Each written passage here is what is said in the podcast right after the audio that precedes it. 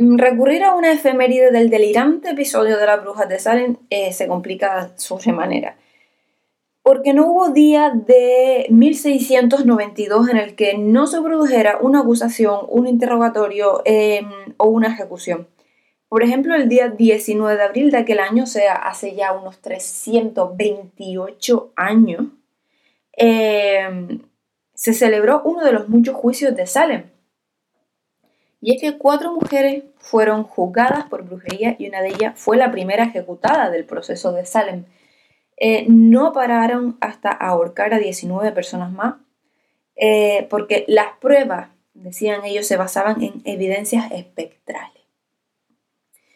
Lo más extravagante del proceso a las brujas de Salem es que las acusaciones las hacían niñas. O sea, primero fueron dos, casualmente la hija y la sobrina, de un nuevo reverendo llegado a Salem.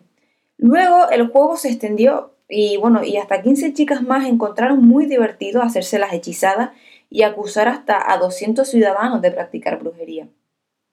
Pero las primeras acusaciones no eran casuales. El reverendo del que, del que hablo llegó a Salem, procedente de Boston, y bueno, precisamente en Boston había sido muy sonado un caso conocido como el de las niñas Godwin, o sea, que eran cuatro niñas que señalaron a una criada irlandesa como hechicera. Y bueno, aquel asunto despertó mucho fervor entre los creyentes y el reverendo decidió importar la idea a Salem. Un truco religioso, pues, bueno, para atraer clientela, ¿no?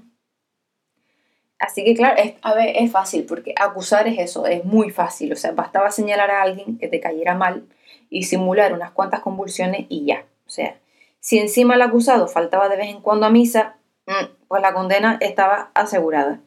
Muchos acababan confesando porque las torturas eran terribles y bueno, y el que se resistía a admitir ser hechicero también acababa condenado porque se suponía que la fuerza de su resistencia provenía del diablo, o sea que, eh, que no tenían por dónde escaparse. Muchas familias de Salem, eh, ciudad ahora en el estado de Massachusetts, en Estados Unidos, quedaron marcadas para los restos. O sea, hasta el extremo que incluso en el año 2001 la gobernadora tuvo que proclamar oficialmente la inocencia de todos los procesados en 1692.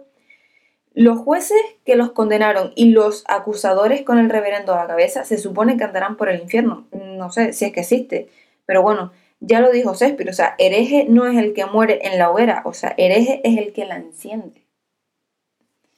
Eh, ¿Qué opinan de esto?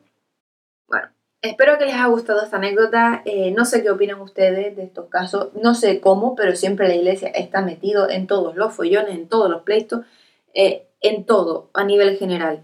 Eh, bueno, pues nada, un saludo y nos vemos mañana. Hasta luego.